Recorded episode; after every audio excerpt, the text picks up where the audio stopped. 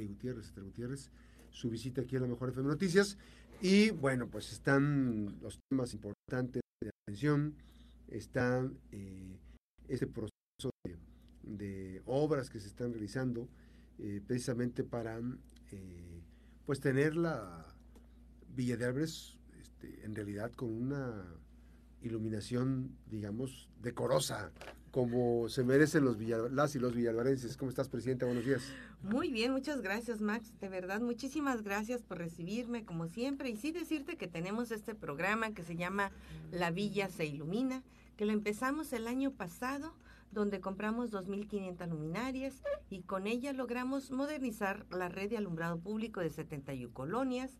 En este año eh, como parte de las metas estratégicas que firmamos ante un notario público el 3 de febrero, decirte que nos comprometimos con comprar otra vez otras 2.500 luminarias para llegar precisamente a rehabilitar esta red de alumbrado público de 52 colonias. Sin embargo, también con una administración muy responsable, con recursos propios vamos a comprar otras 1.500, de tal manera que en este año van a ser 3.500 luminarias las que vamos a instalar.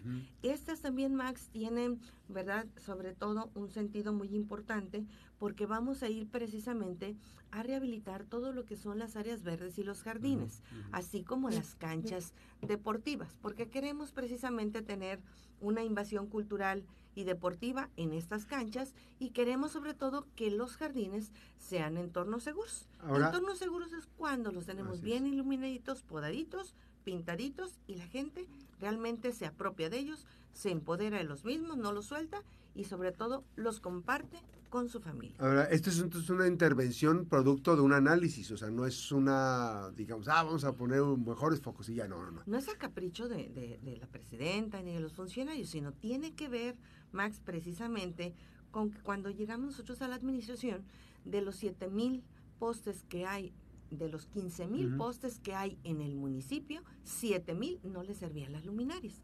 Entonces es por eso que empezamos a trabajar precisamente con esta meta estratégica. Además, nosotros hicimos también al inicio de la administración, hicimos una consulta precisamente en cada barrio, en cada colonia, por medio de los presidentes y presidentas de comité de barrio. Entonces ahí nosotros les pedimos que priorizaran cuáles eran sus necesidades, porque luego salen como mil cosas pendientes, entonces pues no alcanzamos a todo. Dijimos, ok, las, las cinco que tú consideres que son más importantes, que es la demanda.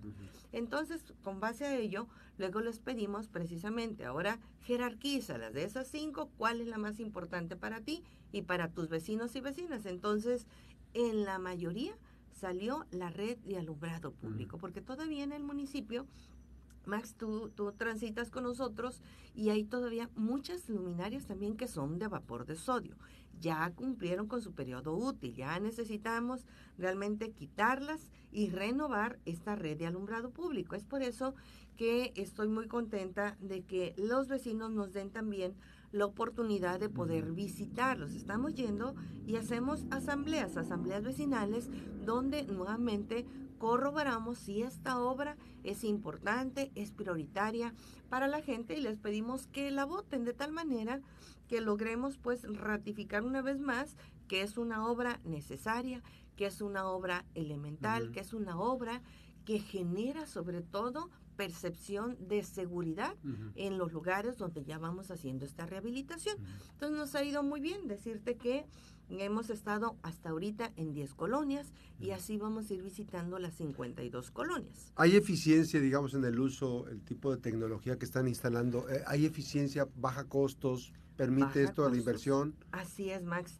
Baja los costos, por supuesto que nosotros ayer hacíamos en una reunión de trabajo con el cabildo, hacíamos un histórico de cuánto estábamos pagando y cómo vemos que conforme vamos cambiando estas, estas luminarias, sí se tiene, ¿verdad? Ya un, sobre todo se tiene una economía que esta nos permite también ir transitando en comprar mucho más luminarias. También decirte, Max, que el costo, el, el más bien, este, nosotros hemos visto que se refleja sí una disminución en el gasto de la energía, pero también en el entendido, Max, que como estamos municipalizando colonias, Entonces estamos recibiendo más colonias y estamos responsabilizándonos del, del pago de la energía eléctrica. Entonces, ahí vamos realmente transitando entre la modernización, pero también la urbanización de estas colonias y luego vamos precisamente buscando los equilibrios. Hay quienes cuando llegamos y queríamos hacer la municipalización me decían, Tay Gutiérrez, te vas a dar un balazo en el pie, ¿cómo que vas a recibir las colonias? Y yo les decía y les argumentaba... yo, también, lo pensé. Pero fíjate, amigo, que, que es muy importante porque tenemos que darle la certeza a todos los vecinos y vecinas de que si ellos pagan el predial, pues nosotros tenemos la obligación de darle los servicios públicos. Entonces fuimos transitando precisamente y estamos todavía en esta etapa de la municipalización, donde nos comprometimos en este año en municipalizar 30 colonias. Ya llevamos 15 de ellas y vamos sobre todo ya en estas próximas semanas a acelerar un poquito más el tema de la recepción de estas colonias, de tal manera que cumplamos con estas 30 colonias que nosotros nos comprometimos en este año. El año pasado nosotros municipalizamos 18 de las mismas y las que nos quedan, pues en el 24 también haremos lo conducente. Pero fíjate que fuimos a Lindavista 2, fuimos a las Lagunas 2, fuimos a la frontera, Vista Volcanes, a Punta Diamante, La Comarca, Real Hacienda, Tulipanes, y Montellano. La verdad es que nos ha ido muy bien. La gente, por supuesto, que requiere, ¿verdad?, de esta modernización de la red de alumbrado público.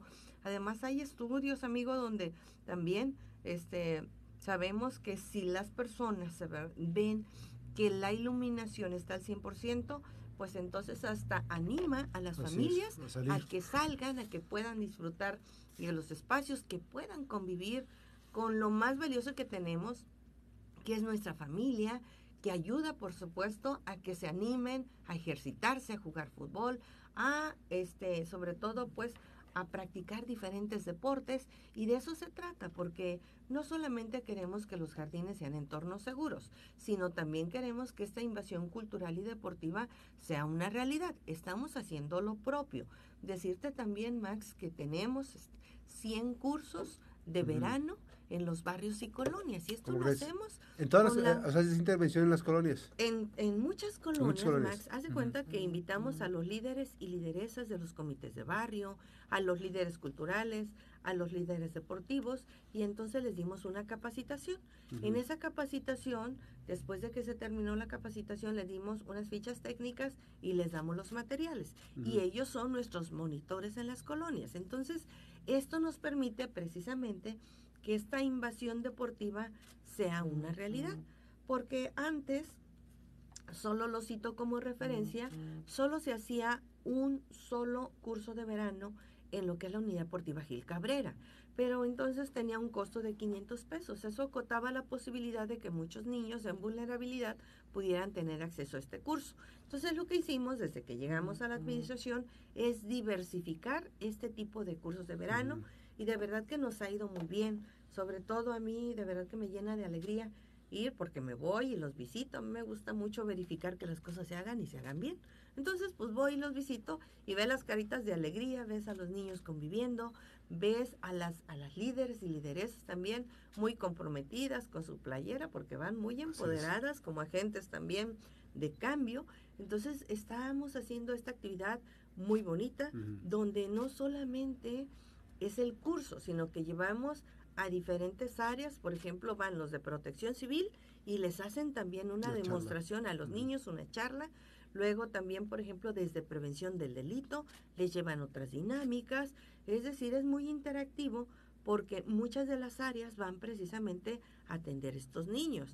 También, hay que decirlo, nos acompañan todos nuestros amigos de Secretaría de Marina.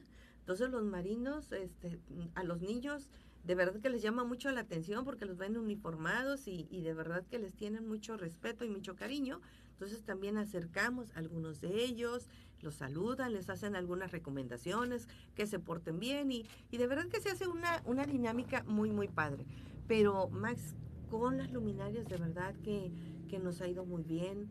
Es decirte que, que la gente realmente pues entiende y comprende que hay un rezago muy importante en el municipio, que nosotros tenemos como compromiso que en el 24 ninguna luminaria de vapor de sodio debe estar en nuestro municipio. O sea, ya, es, ya es un compromiso tú. Es un compromiso, 100% luminarias LED. Es todo un reto, Max, porque no está fácil el tema, sobre todo también comentarte que hay recortes presupuestales también a nivel federal. ¿Cuántos menos, ¿Cuánto les está llegando de menos? Dos millones mensuales. ¿Que al, que al año son? Pues 20, son 24 millones. 24 millones. Sí, ahorita se activó un fondo, pero por ejemplo de 13 millones, que 14 millones que nos habían descontado, pues solamente regresaron 6. Claro que nos ayudan, Max, pero no logramos como equilibrar ¿verdad?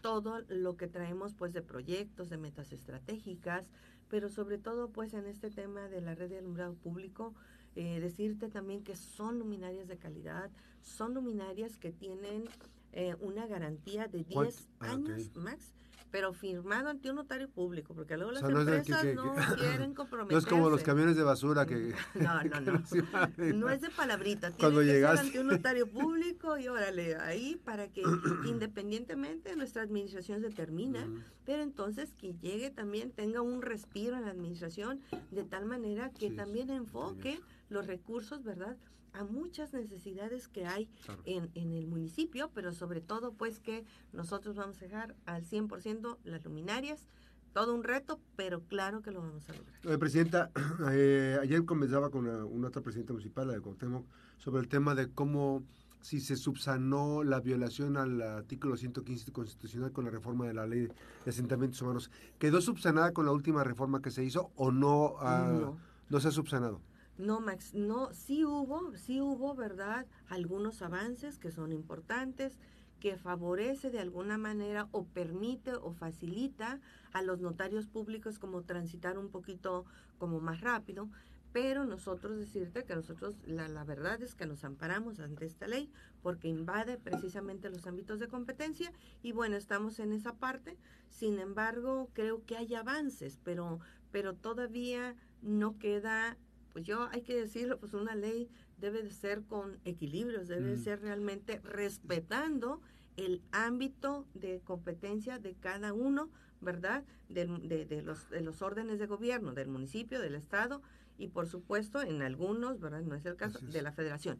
Pero entonces sí invade, ¿verdad? Lo que es el ámbito de competencia del municipio. Es por eso que nosotros, ¿verdad? Estamos... Sigue el amparo. Este esa, esa, controversia constitucional. Así tenemos y bueno, vamos a darle seguimiento, decirles que, que nosotros, por supuesto, siempre tenemos la apertura con gobierno del Estado, con gobierno federal, de que todos los programas y todo donde podemos hacer equipo, hacer sinergia, de verdad que, que lo hacemos con la cortesía política que siempre nos ha caracterizado en el municipio desde el primer día que llegamos a la administración, pero también yo creo que siempre, yo les digo, respetándonos entre todas y todos, pero sobre todo buscando los equilibrios, ¿verdad? Entonces, nosotros estamos sobre todo pues avanzando en este tema y esperando también, ¿verdad?, la resolución para que ojalá que nos favorezca, porque lo que queremos es también que en estos equilibrios, pues seamos, yo, yo reitero, Max, nosotros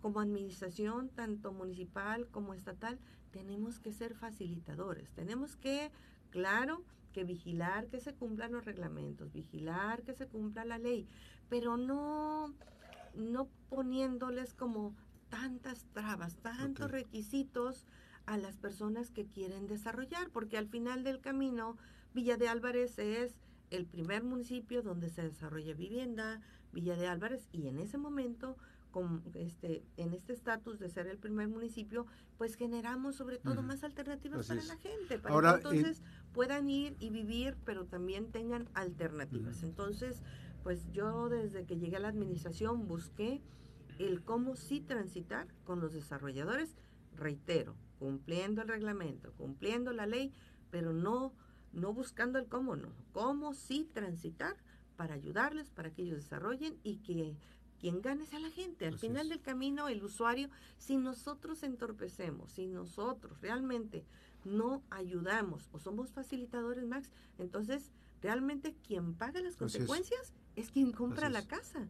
Porque el desarrollador se tarda, se tarda, pero entonces quien paga es quien compra la casa. Sí, va a ser un problema. Y entonces vas a esperar entonces tú hasta que se tenga la determinación por parte de la Suprema Corte de Justicia de la Nación. Así es, Max, así estamos en esa dinámica, esperando realmente que esto pueda transitar, que sean realmente, ¿verdad? Este, que sea lo justo para todas y todos. Necesitamos también yo creo que transitar en ese sentido, pero por el momento, Max, pues vamos trabajando con luminarias, vamos trabajando con municipalizaciones, vamos trabajando también con las obras que estamos haciendo, por ejemplo, el colector pluvial que tenemos en la prolongación Hidalgo, 95% de avance, amigo, ya solamente nos faltan como las partes, ¿verdad? De, de, de las partes finales de la obra.